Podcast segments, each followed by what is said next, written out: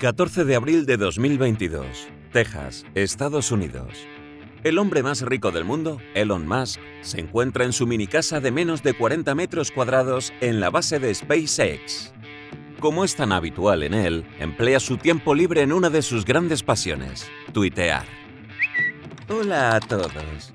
Finalmente he comprado el 9% de las acciones de Twitter, lo que me convierte en el accionista mayoritario.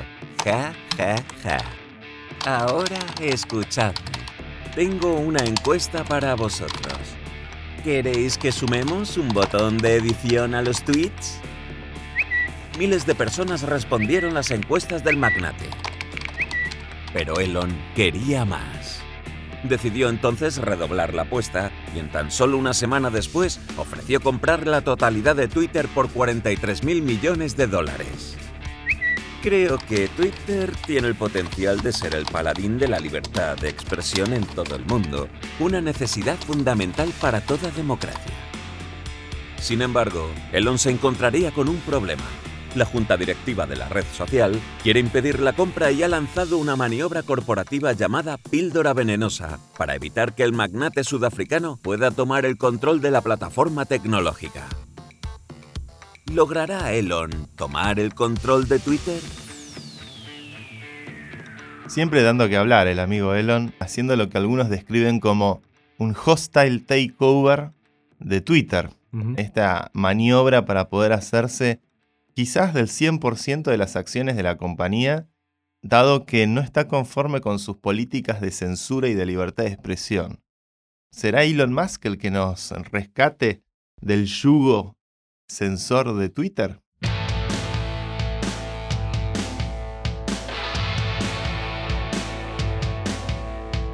¿Por qué no te habré hecho caso?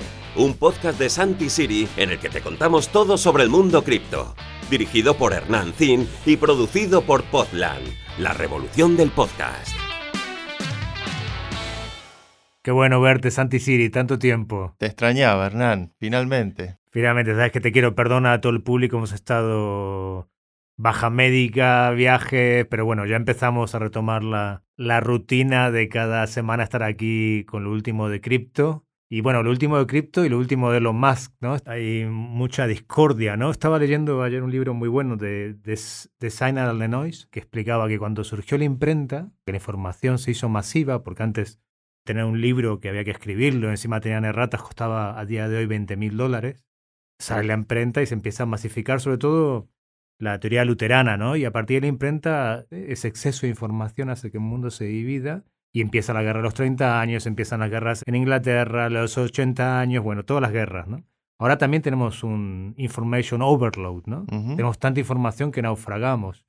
Y es un momento parecido histórico, porque paradójicamente con tanta información lo que hemos hecho es polarizarnos, ¿no? Mm. Como que vemos tanta que decimos, bueno, yo me aferro a lo que pensaba antes y tengo este bias de confirmar todo lo que pensaba antes y el otro que está enfrente, de derecha, de izquierda, piensa todo lo contrario, ¿no? Entonces, Twitter es un poco un, espejo de todo eso, ¿no? De que hay tanta información que la gente se vuelve muy fundamentalista para un lado, para otro, para arriba, para abajo. Bueno, yo creo que no tiene un problema de libertad de expresión Twitter, lo que tiene es un problema de muchos bots y un problema de que no es un negocio rentable todavía. El modelo de suscripción me parece lo más lógico, ¿no? Que es lo que propone Musk. Sobredosis de información en Twitter, mucho ruido, pocas poca señal.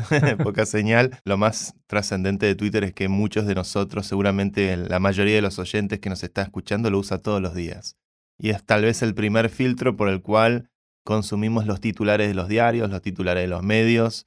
Tal vez a veces a través de sus protagonistas escuchamos novedades y noticias como esta maniobra del propio Elon Musk de tomar control de este medio, para mí es como curioso este casi cliché de los grandes varones capitalistas al estilo Citizen Kane de querer apoderarse de un medio, ¿no? Jeff Bezos pagó 250 millones de dólares por el Washington Post pero lo ha hecho muy bien, ¿eh? Lo ha hecho bien. se ha metido Elon Musk que le tengo miedo. Mucho más sutil. Con el tema del divorcio lo trataron bien a Jeff Bezos, decir, con el Washington Post no se metieron mucho con el divorcio. Me parece que en algún punto todos estos necesitan algún tipo de pie sobre la opinión pública.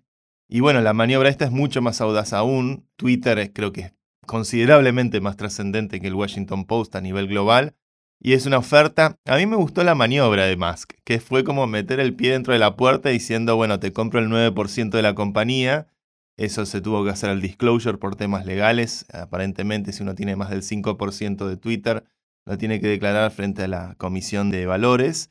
Pero una vez con el pie adentro, le manda la oferta al directorio por el 100% de la compañía, pagando una prima del 30 y pico por ciento sobre el valor de la acción actual es decir, un precio a valor de mercado un poco por encima de lo que se está cotizando en la bolsa, bastante por encima diría yo, y mm, condiciona ese 9% inicial porque si el board no acepta ese 9%, probablemente Musk lo venda y se retire del juego, haciendo caer el valor de la acción.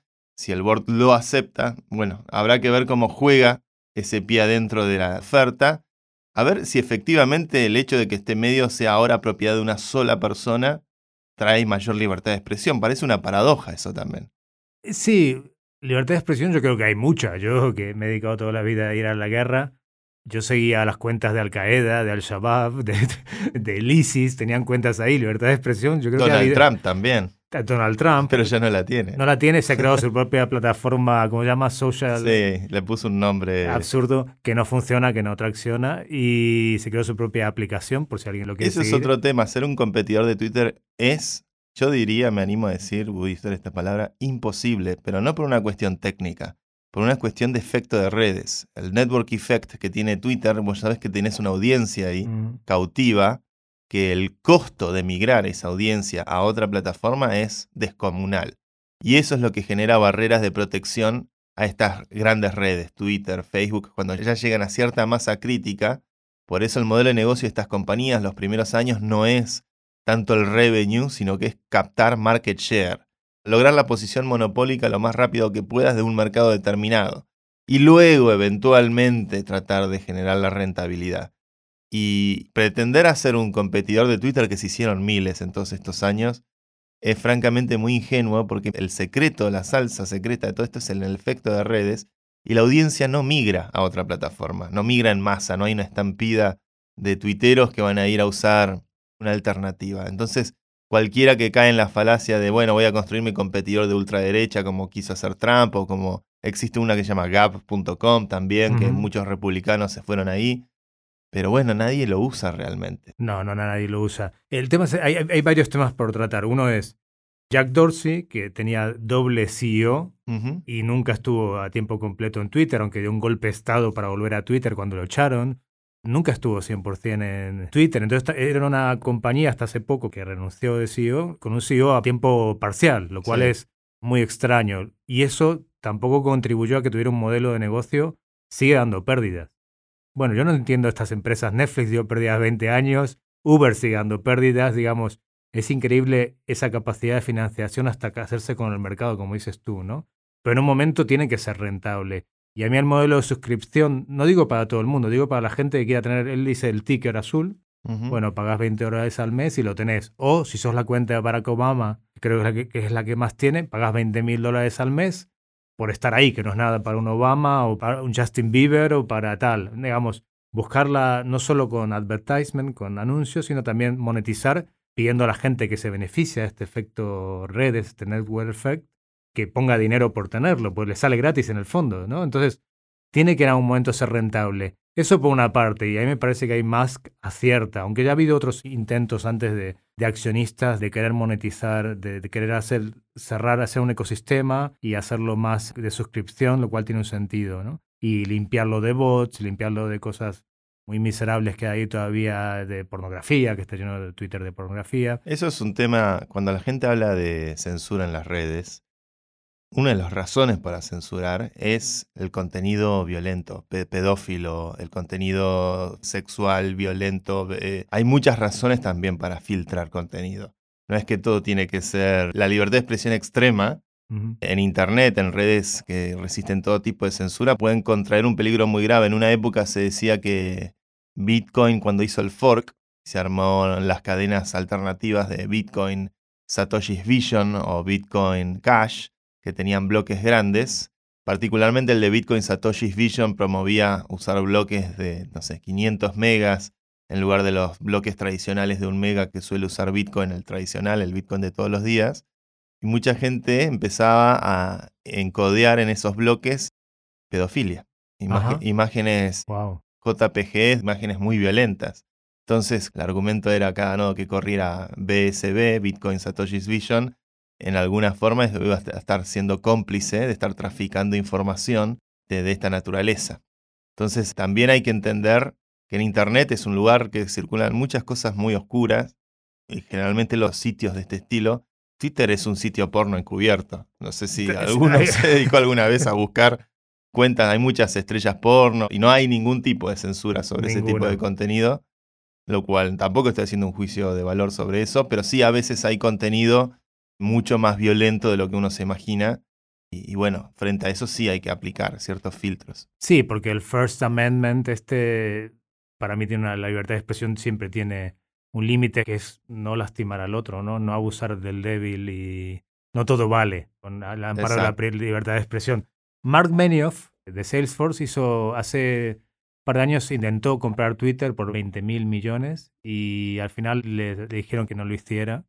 Después compró Slack. Eh, y ahora yo creo que Elon, a ver, él es muy listo. Mm. Entonces, como sabe que lo hizo muy mal al comprar el 9%, hacer disclosure después, le están cayendo un montón de demandas y la SEC lo puede hacer mierda. ¿no?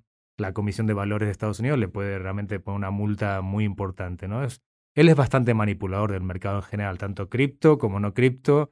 Y la Comisión de Valores de Estados Unidos varias veces le ha dicho, ojo. Entonces ahora lo que ha hecho es decir, bueno, no, compro toda la empresa, ¿no? Y ofreció el doble que Mark Benioff, pero tú has visto que la acción ha bajado, lo cual los accionistas no ven como que sea el precio válido, porque hace unos meses estaba a 70 dólares también. Mm. Entonces, la respuesta de los propios accionistas, ya, no, ya cuando saca el podcast todos sabremos qué habrá dicho la junta directiva, pero los accionistas no lo han visto con buenos ojos, o una parte de ellos, porque si no la acción hubiese subido exponencialmente, ¿no? Sí, creo que los eh, inversores árabes dijeron que no estaban de acuerdo con la oferta, que la consideraban demasiado baja, que Twitter valía 10 veces más de lo que vale actualmente. Me parece que también hay como una guerra de control. Estar en el directorio de Twitter tener la posibilidad de ejercer cierto grado de influencia sobre una compañía de ese estilo, el directorio está obligado a seguir los intereses de los accionistas también. O sea, si el directorio vota algo que va en detrimento del valor de la compañía, muchos accionistas pueden demandar a los directores de la compañía. Tienen la obligación fiduciaria de velar por los intereses económicos de todos los accionistas. Entonces, es una situación indudablemente que va a requerir seguramente sesiones frenéticas de negociación hasta que se tome alguna decisión al respecto, pero evidentemente creo que está claro que Twitter es una de las compañías más influyentes o más importantes de nuestro tiempo porque es para muchos la primer fuente de información o la primer punto de contacto que tenemos con las noticias, con los eventos, con las novedades que ocurren día a día. Sí, aparte, a ver, quien espere que el directorio, el directorio de Twitter está compuesto por gente de mucho peso específico, digamos. Musk tiene una figura pública, bueno, es el hombre más rico del mundo y tiene una figura pública muy de estar siempre en la palestra, pero que no se crea que la gente que está en el directorio de Twitter son gente con mucho bagaje que viene de compañías muy importantes como Google, como Apple, que no le van, le van a plantar cara, que no se los va a comer Elon Musk con su... Yo tengo una idea, otra, otra, otra, teoría que tú eres el que sabe, yo solo soy un profano que se anima a hacer predicciones, a veces con acierto, a veces sin acertar. Para mí Elon siempre quiere estar en la palestra. Mm. Y es como un niño hiperactivo. Es un genio, realmente. Y SpaceX terminará valiendo más que Tesla y tienen The Boring Company. La verdad que el tipo es un genio, pero también tiene una parte de ego y de vanidad enorme. Por eso me parecía muy bien tu cita de Citizen Kane, ¿no? Al final era, es todo mm. una cuestión de un vacío existencial. Y él siempre quiere estar ahí. Y cuando no es, bueno, voy a comprar 1.500 millones de Bitcoin y muevo el mercado de Bitcoin, eh, apoyo absurdamente Dogecoin y espero al tiempo se cansa.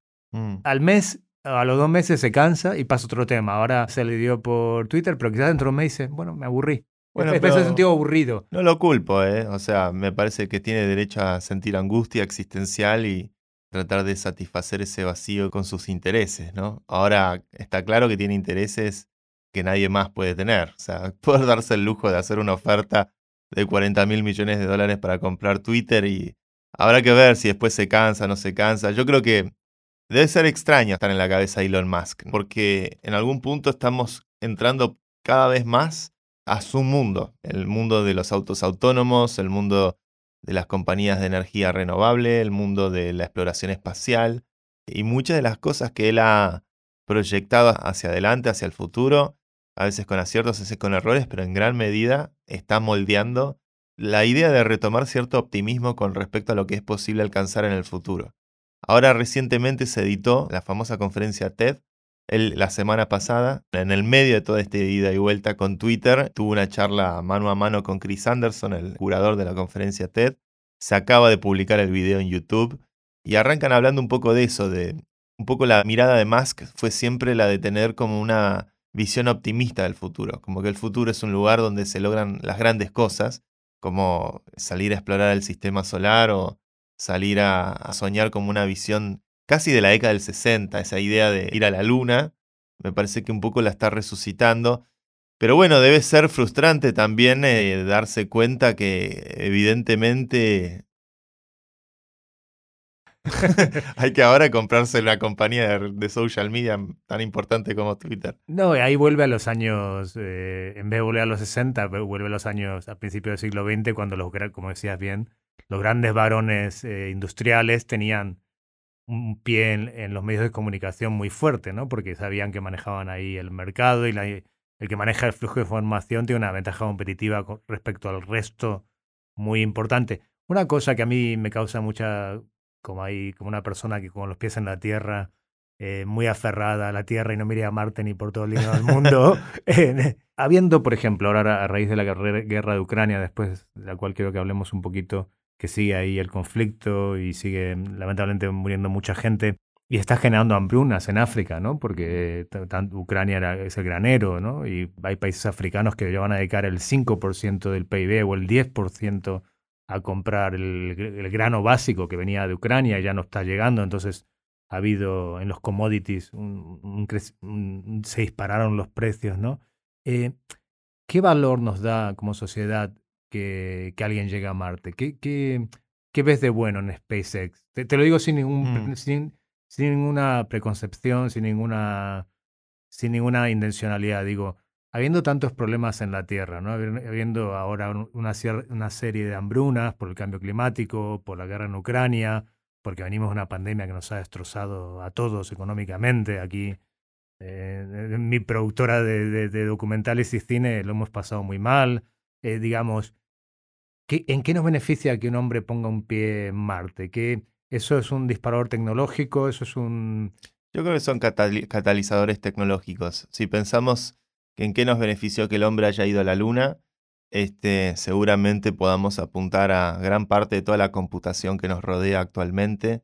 Seguramente podamos apuntar a la importancia que tiene eh, formar ingenieros, formar matemáticos, formar gente de ciencias duras seguramente podamos apuntar a inventos como el velcro, no sé, ah, cosas, cosas del estilo que emanan de la propiedad intelectual o de la inventiva que tienen los científicos que se imaginan, bueno, hay que enganchar cosas en el espacio. y se inventaron el velcro. Inventaron el velcro en la época de... Hay un poco, me parece que la, la, la idea del progreso humano este, es una idea eh, que, que, tiene que obviamente contemplar los dos escenarios. el hecho de poder expandir, como dice Elon Musk, ¿no? la luz de la conciencia o la, vida ah, para que nos volvamos una especie multiplanetaria, me parece que tiene que ver con cierto impulso que tiene la humanidad en, querer ver que hay más allá.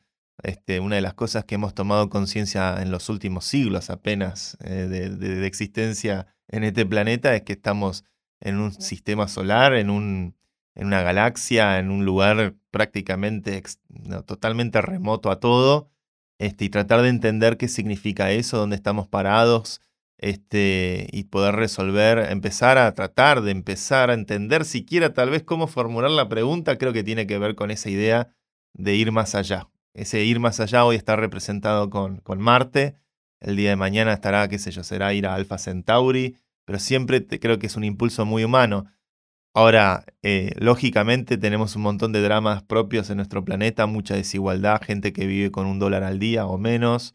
Este, yo no lo veo a Elon Musk como alguien ajeno a eso, es alguien que, por ejemplo, lo he escuchado hablar muchas veces a favor del ingreso básico universal, la masificación de la automatización y la robótica probablemente contribuya a generar economías, si sobre todo se fundamentan en energía renovable, mucho más sostenibles que puedan generar mayor nivel de abundancia como para poder atender a, varios de los dramas que se viven en el planeta hoy. Creo que el progreso tecnológico esconde muchas de las respuestas que estamos buscando. Considerablemente más, en mi humilde opinión, que la política, que es pura vanidad, o que los estudios racionalistas económicos que tratan de aplicar una fórmula, este, sea capitalista o comunista o lo que sea, y que al final las hambrunas más grandes vinieron por el comunismo en el siglo XX. Hay algo que es la idea del optimismo. El optimismo es, es un concepto relativamente moderno. En la computación se usaba, se usaba mucho en la década del 50 la idea de optimizar, de hacer más eficiente el cálculo, de poder calcular mayores cosas con, con menor eh, energía. Y hoy el optimismo me parece que es algo que incluso eh, tiene que ver con plantearse que todo aquello que no está explícitamente prohibido por las leyes de la naturaleza es posible. La tecnología nos está haciendo tomar en cuenta que, que bueno, eh, si no hay explícitamente algo que prohíba a una nave espacial ir de la Tierra a Marte, eso es posible. No es una cuestión de si vamos a llegar ahí, sino que eh, es una cuestión de cómo vamos a llegar ahí. Esa idea del optimismo me parece que tiene un clivaje con la realidad mucho más fuerte que el pesimismo. Que el pesimismo muchas veces se camufla de inteligencia. Muy fácil pararse en la postura de ser un cínico, decir esto no se puede, esto es imposible, y aparentar que uno es más inteligente por creer que algo no es posible. Pero en rigor me parece que estamos en un mundo donde la fuerza del optimismo ha generado un nivel de progreso tecnológico contundente y que si hoy nos animamos a, a plantearnos las grandes cuestiones globales como el cambio climático, como la desigualdad, como el hambre, es porque tenemos la capacidad tecnológica para poder empezar a atender esas respuestas. Si no hubiera progreso tecnológico, si no hubiera una mentalidad optimista que, creyera que en el futuro puede transformarse en un lugar mejor, eh, ni siquiera estaríamos casi en capacidad de formularnos esas preguntas porque no tendríamos cómo responderlas. Y creo que el, progreso tecnológico es, fundamental que hay, hay una situación dramática, que hay que atender cuestiones con, mayor nivel de expeditividad y con urgencia, no me cabe la menor duda. Ahora, creo que esa capacidad para poder hacerlo de esa manera va a venir de la mano de la tecnología.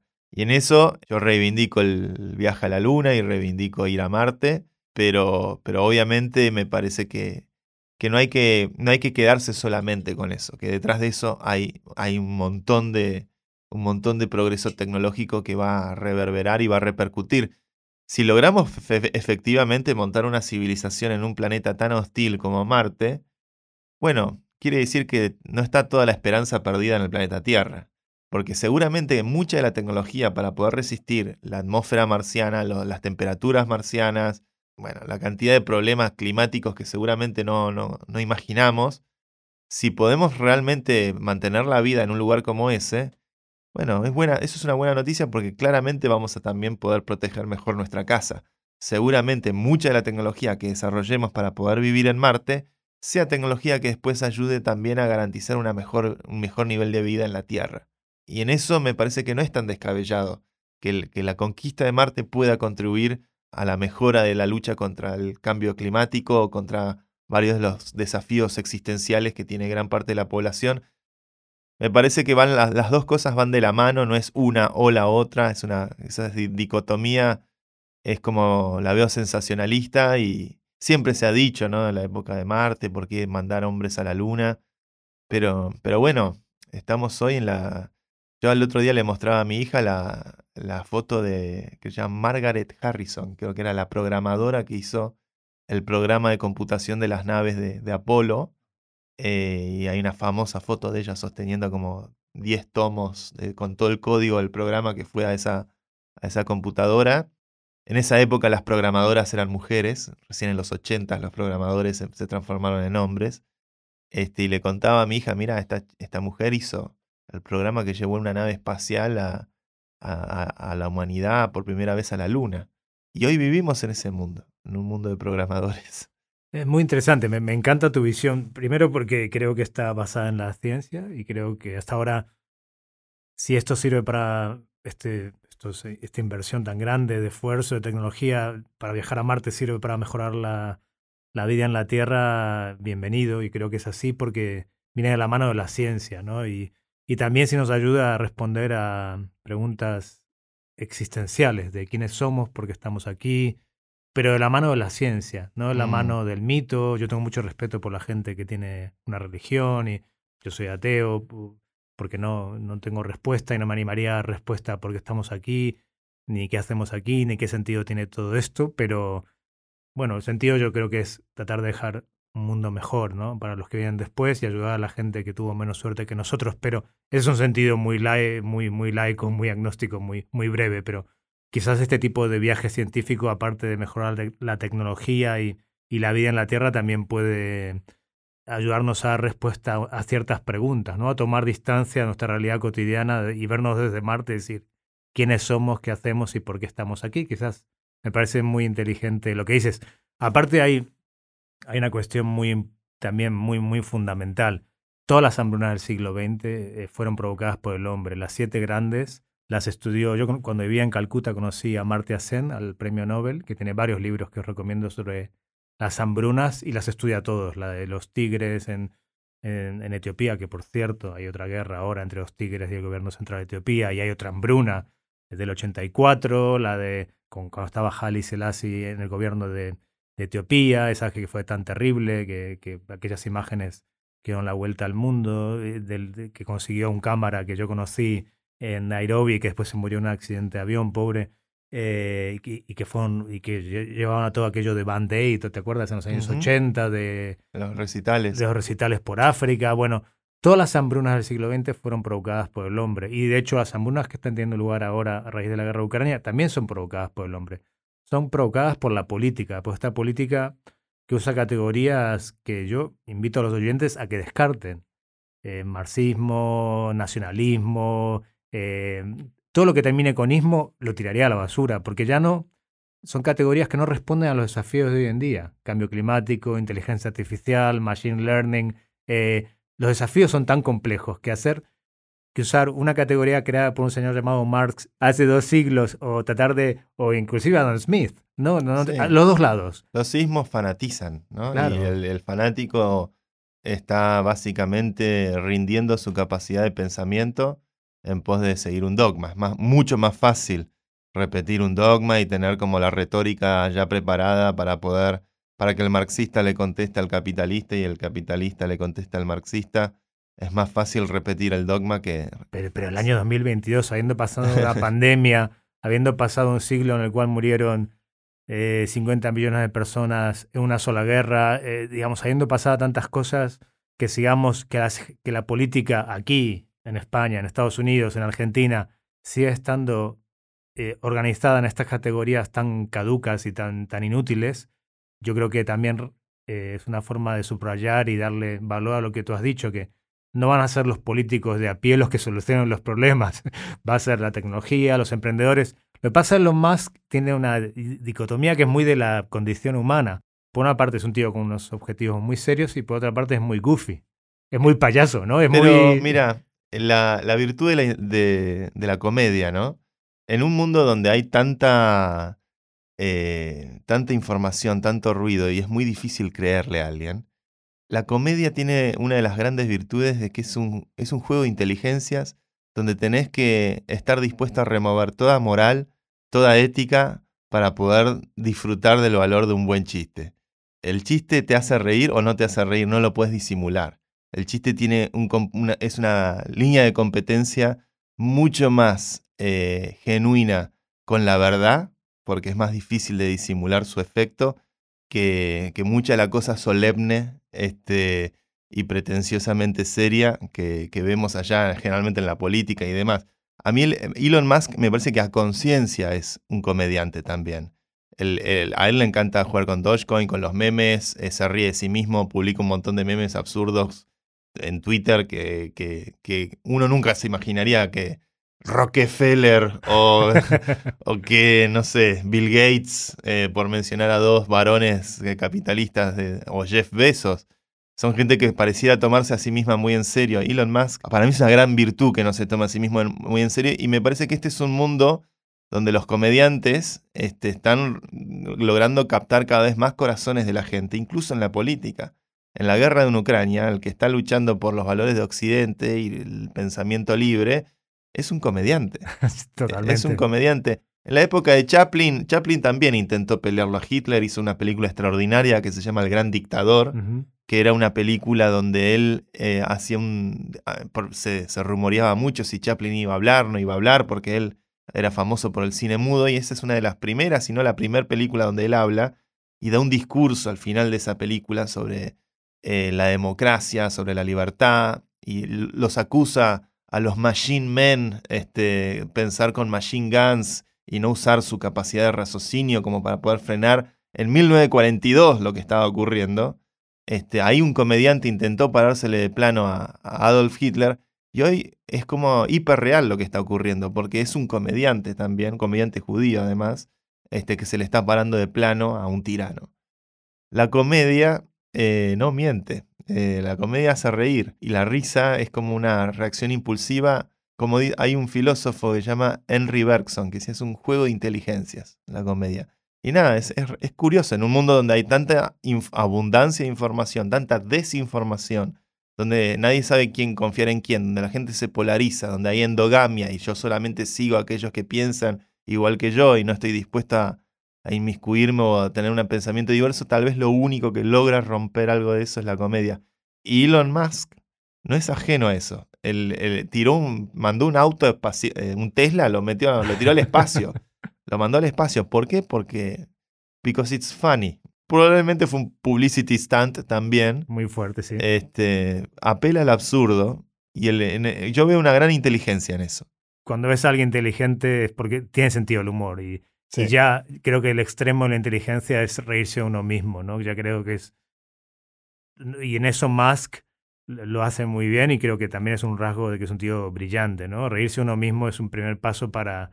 Eh, los mediocres suelen ser muy solemnes. La gente muy poco inteligente, la corrección política, la, la solemnidad, todas estas, o los sismos, eh, esconden en el fondo una, una falta de, interpretación de, la vida, de valentía, un miedo, una mediocridad intrínseca. Todo el que se aferra a un ismo, todo el que se aferra a una solemnidad de no, esto no se puede decir, todo se puede decir y de todo se puede hacer humor. Yo, si en la guerra no hubiese hecho una bromas, algunas bromas con algunos compañeros que obviamente Puedes leer mi novela Quería Guerra Mía y algunas de ellas ahí, pero algunas no, se, pueden, no se pueden decir en público, pero era una manera de, descomprimir la cabeza. Si no, nos pegábamos un tiro, ¿no? De luchar contra el estrés postraumático a través del humor. Te cuento, la serie de Zelensky se ha vendido en todo el mundo.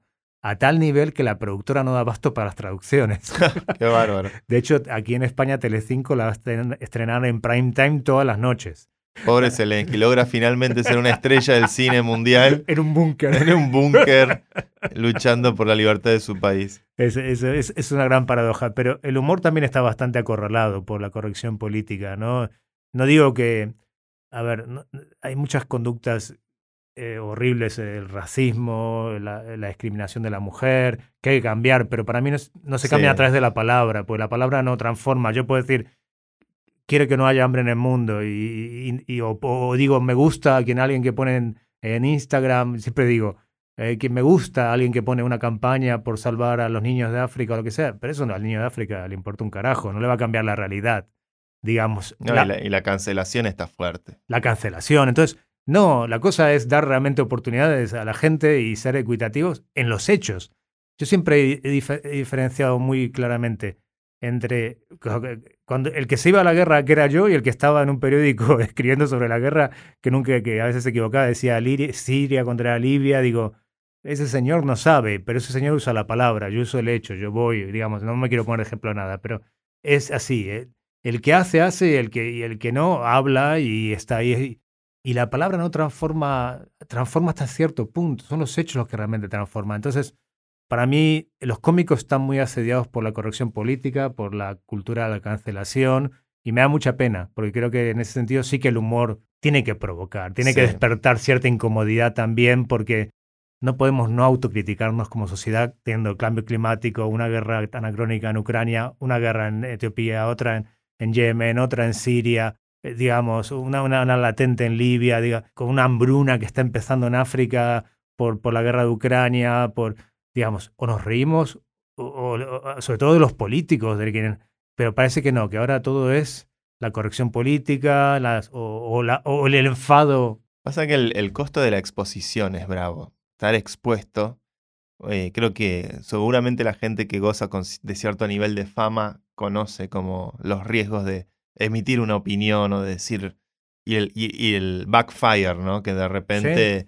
vuelven los mensajes de la tribuna de, con todo tipo de epítetos y de insultos y por ahí uno simplemente dijo una pavadita, algún, y ahora estamos todos cada vez más expuestos. En las redes sociales, en Twitter, eh, vos decís algo, eh, y creo que a mí me pasa, yo estoy, soy usuario de Twitter desde el año 2007, llevo casi 15 años metido ahí adentro, y al principio uno escribía cualquier cosa, interactuaba con la gente. este, eh, que te haga un review te puede. Sí. no sé, tendría 500 followers, 100 followers y, me divertía entre amigos. Sería una cosa mucho más íntima, ya ni lo recuerdo cómo era. Hoy en día, que tengo más de 100.000 seguidores, por ahí pienso tres veces si voy, a, eh, si voy a escribir algo de política o si voy a escribir algo de este, sobre algún evento público, algún tema de opinión medio sensible sobre la cachetada de Will Smith, qué sé yo. Lo pienso un poquito más. Lo pienso, a veces, por ahí hay días que estás borracho y lo tuiteas y bueno, que venga, sea lo que Dios quiera. Pero en general, uno está más atento a, a, esa cacofonía, que es verdad, lamentablemente, eh, creo que el, gran factor determinante de las últimas décadas es la abundancia de información. Lo eh, hablamos al principio. La información se está multiplicando exponencialmente Tal vez no desde el auge de la computación, tal vez desde, desde el ADN y desde que éramos una molécula, una célula, hasta nuestro tiempo a lo largo de la evolución, cada vez evidentemente construimos tecnología y herramientas para poder lidiar con mayores volúmenes de información a una escala cada vez eh, más grande, más difícil de manejar, con mayor complejidad, con mayores habitantes en el planeta. Eh, y frente a eso se desarrolla una cultura eh, o, mecanismos en nuestra cultura como la cancelación. O sea, realmente la pregunta sobre qué es la libertad de expresión sigue en tela de juicio como nunca, me parece, hoy en día. Y es algo que yo tengo registro que se ha hablado siempre, se hablaba en la época de la televisión, se argumentaba un montón a favor y en contra de la televisión.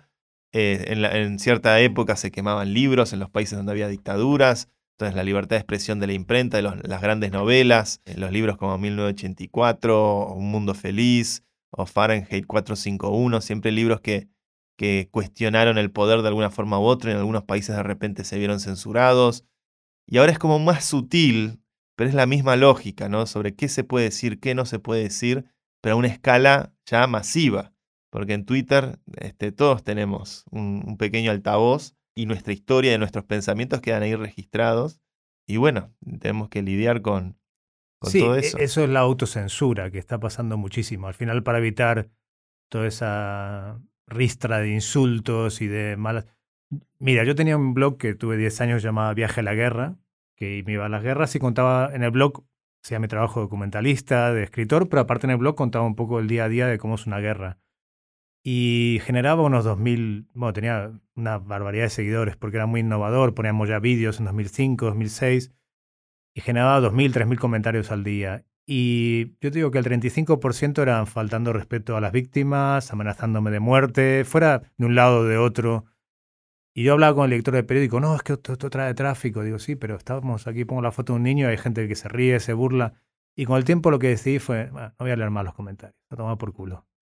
Es salud, eso es salud mental. Sí, ya no nunca más leo los comentarios. Bueno, sí, hay gente, si alguien viene morir para contar en Netflix y me escribe que no sé qué o nació en Siria, siempre respondo, soy muy amable cuando me mandan un mensaje, pero cuando es, es, esa gente no se merece, ese tío es un tío o esa tía, o es alguien frustrado en una oficina, que muchas veces he hecho el ejercicio de pensar quién es ese hater, ¿no? Y y en el fondo siento empatía y hasta cierta tristeza por su, por su condición de no dialogante. No te digo un troll, te digo el tío que realmente está enfadado y realmente te dice, está bien que ese niño se muera porque estaba detrás eh, Hezbollah o estaba detrás eh, Al Qaeda y no sé qué. Y tú dices, pero es un niño, ¿qué tiene que ver? y, las barbaridades que me han escrito a mí en ese blog, que lo tuve 10 años, son realmente para enmarcar y siguen ahí. Yo los dejaba porque quería que siguieran, ¿no? Y siguen ahí como un testimonio de de lo peor de la condición humana, pero yo dije, basta, no voy a leer nunca más nada, ni tampoco cuando pongo algo en Twitter o en no leo, digamos. el, el, yo estoy haciendo ese ejercicio también, leo, al menos en los feeds públicos y lo, lo que no son inbox por ahí más directos, trato de no leer mucho y, y, dejar pasar, y porque si no uno se termina enganchando y terminas como cayendo en la trampa, don't feed the troll. Este... Pero los trolls están bien, otra cosa son los haters. Para mí hay dos el troll lo ve venir y viene ahí a tocarte los huevos. También hay que reconocer el hater que, que, uno tiene dentro de uno también. Como haciendo un pequeño acto de mea culpa, ¿no? Como, este, yo puedo salir del cine y decir, qué película de mierda que hizo Tom Cruise. Todas las películas que hace este enano son malísimas. Porque claro, la figura de Tom Cruise está como en otra dimensión para mí. Como que nunca me imagino que me voy a cruzar con Tom Cruise en la, en la calle. Oh, ¿qué hace Tom? Cambia totalmente la... ¿no? Y te, ha quedado muy bien el Botox, Tom. no se nota nada. Sí, el deepfake que haces está buenísimo. Pero pasa eso también, es como la impersonalidad y la distancia con el hecho, con el evento, con, con lo que ocurre. También hay que saber darse cuenta que, que nada, a veces todos estamos en, algún punto, vociferamos alguna opinión o decimos alguna cosa u otra, eh, y muchas veces por, por el hecho de mantener una distancia que imaginamos es enorme, pero en realidad lo que ha ocurrido también es que esas distancias, esos grados de separación con respecto a los demás, hoy son minúsculos. Este, eh, no sé. Así que si alguien te critica, te puede encontrar en la calle. y el, el, metaverso, por ponerlo entre comillas, o la virtualidad o internet, es la falta, es el lugar donde el espacio, la, distancia física no existe. La distancia en todo caso es de información o de cierta transmisión de información, pero las distancias físicas, no, no. O sea, si yo quisiera spamear el inbox de Elon Musk, cosa que estoy tratando de hacer con Proof of Humanity y el UI. yo digo, voto aquí porque el próximo eh, afán de Elon Musk, cuando se canse de Twitter, sea Proof of Humanity de Santicini y Ubi lo llevo. Toda la comunidad de Proof of Humanity y Ubi lo está bombardeando y spameando. Llegamos a Grimes, que es la ex mujer de él, la madre de su último hijo, este, y ella nos contestó algunos tweets y ah, le, gustó Proof of Humanity. Y eso también es interesante, no, no está tan lejos la gente como uno cree. Los seis grados de separación, ¿no? Los famosos seis grados de separación, que creo que hay un paper de Facebook que hicieron la cuenta de cuántos son los grados de separación que hay entre la gente en promedio y el, número daba 2.8. Ah, menos que 6. Mucho menos que 6. Qué fuerte. No, yo me acuerdo de esas discusiones que tenía con Arsenio Escolar, que era el director del periódico para el que yo hacía Viaje a la Guerra, aquel blog, que tuvo tanto éxito cuando empezaban los blogs, ahora como los podcasts, ¿no? Eh, como una gran... Todo el mundo empezaba eh, un blog y fue el primero de guerra en español. Y yo le decía, Arsenio, el tema es que estos comentarios hirientes, para mí no hay diferencia entre que, me lo digan anónimamente o que, o que, me lo digan en la calle, digamos. Para mí es un ser humano y que hay detrás. Entonces también con el tiempo, a mí me enfadaban mucho al principio y me dolían. Y después aprendí, y lo hago siempre en Twitter y lo hago con... Es a tener mucha empatía, a responder con mucha cordialidad, a responder siempre con mucha corrección, no entrar al juego. Y la gente se cansa. No, a mí no, me sale. Pues inténtalo, inténtalo. Eso es tener amor por el otro, por el hater. Te amo, hater. Eh, muy bien. Yo siempre pongo, me parece muy interesante lo que decís, lo voy a pensar. Gracias por tu opinión. Aunque sea una... Y a eso al final los desinfla, porque no, no tienen argumentos. Y vuelvo a insistir y le digo, gracias de nuevo por tu opinión. ¿Sabes quién habla así mucho? El, padre de Vitalik. Ah, sí. El padre de Vitalik es muy genial. Dimitri Buterin, búsquenlo en, en Twitter. Cada vez que alguien lo, lo bardea y le dice algo, o le dice algo de su hijo, Dice, wow, the love in your heart is no sé qué. le, mando una hipiada. Y digo, wow, qué maestro, qué altura. el propio Vitalik, el día de April Fools, publicó un artículo que se llama Via Maximalist. Y era todo un argumento eh, a favor del maximalismo. Obviamente lo, publicó el primero de abril y era una gran joda. Pero ahí también ves la, la inteligencia, ¿no? Volviendo al tema de, Del humor. de, saber de reírse, de reírse de uno mismo. Este, es uno de los grandes atributos. Eh, Vitalik es alguien que siempre está publicando las cosas que dicen de él en las redes sociales. Ah, cuando salió la portada ¿no? del Time. cuando salió la portada del Time, publicó todos los insultos que le llegaron. Este, y decía, wow, este es nuevo, este nunca me lo habían dicho. Y en eso que se también parece era- un jugador de, ¿no? Le decían que se parece a un jugador de fútbol americano. Sí, como si Tom Ford tuviese una adicción a los, no sé, a los opioides. Es como Tom Brady. eh, Tom, Brady, sí, este, me confundí de Tom. Pero bueno, es, es eh, ahí está de vuelta la virtud de saber reírse de uno mismo. Había un biólogo, Daniel Dennett, que argumentaba, un famoso biólogo muy, muy importante, contemporáneo a nuestro tiempo, que argumenta que el, el rasgo evolutivo de la risa es eh, una de las cosas más únicas que tenemos nosotros como mamífero, como especie. Quizás es el, el ladrido distintivo del Homo sapiens sapiens, es la risa. Es el ruido que hacemos, que como el pájaro hace sus, sus ruidos, el, el perro ladra, el gato hace miau, nosotros nos reímos. Y la razón, lo interesante de la risa es que es una, primero es una señal de alerta, es una alarma. La risa es sonora y casi que si estás en algún lugar donde hay alguien cagándose de risa, sí o sí, en un 90% de probabilidad, vas a frenar lo que estás haciendo y vas a dirigirte a ese lugar a ver qué es lo que está sucediendo. Estamos totalmente eh, programados evolutivamente para que nuestra atención se teledirija automáticamente al evento donde está ocurriendo el absurdo que está generando risa. Y generalmente aquello que provoca risa es un absurdo, es algo que no encaja con el normal funcionamiento de las cosas, por lo cual evolutivamente que estemos necesitando ir ahí, seguramente tiene que ver con tratar de ir a un lugar donde vamos a aprender algo que es importante para nuestra supervivencia, para nuestra mente, para nuestra... La risa es eh, casi un factor, un driver eh, enorme de, de nuestra especie y nada, es contagiosa, es, eh, es- genera efectos virales.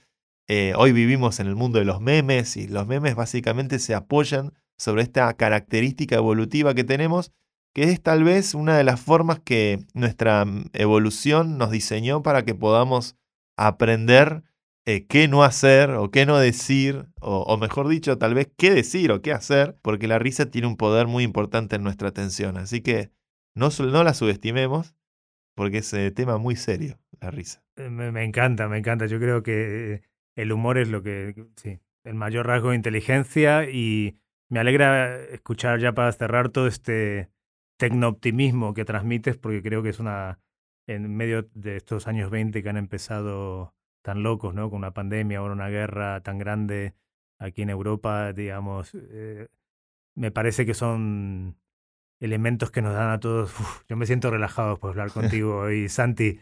La risa y el tecnooptimismo y, como, y, la, y el cripto, ¿no? Como un mundo paralelo al mundo eh, re- real, donde de la política mediocre, chata, donde la gente tiene poder, poder financiero, poder, ojalá que esperemos que gracias al UBI, poder para recibir una renta universal básica o poder para una democracia, Democracy Earth, tantas ideas que tienes y tantas ideas que hay dando vueltas tan, tan estimulantes, ¿no? O sea, estos tres años de, o dos años y pico de arranque tan, tan malo de esta década, de esta segunda, tercera década del siglo XXI, ojalá nos ayuden, ¿no? Porque de lo malo siempre podemos sacar, sale lo bueno, ¿no? De la crisis sale la, el crecimiento personal y la risa, la tecnología pueden ser las herramientas que nos ayuden a que esta, a que este, a enderezar estos años 20 que se han torcido en el camino. Así que siempre es un placer escucharte, Santi. Es un, es un placer escucharte a vos también. Estaría buenísimo cerrar esto con un chiste. Bueno, pero no se me ocurre ninguno. Yo soy muy malo contando chistes. Te puedo contar el último meme que acabo de recibir, que, que bueno, que es muy políticamente incorrecto, que es Zelensky escribiéndole a Will Smith, no sabes lo que ha hecho Putin sobre tu mujer. ¡Ánimo! ¡Saldremos de pobres con esto! Si te ha gustado este podcast y quieres más información, síguenos en nuestras redes sociales arroba o en nuestra web podland.com y no olvides darle al botón seguir para enterarte de nuevos episodios. Producido por Luciano Pozzi. Investigación Lucía Lopreyato. Diseño de imagen Juanjo Contreras. Locutado por Fernando Simón. Productora ejecutiva Julia Gómez Cora. Presentado por Santi Siri y dirigido por Hernán Zin. El presente podcast no supone asesoramiento financiero de ningún tipo, sino simplemente la opinión de sus participantes. Las recreaciones en él contenidas están basadas en hechos reales pero son fruto de la ficción de los guionistas y del equipo artístico de Podland. Podland, la revolución del podcast.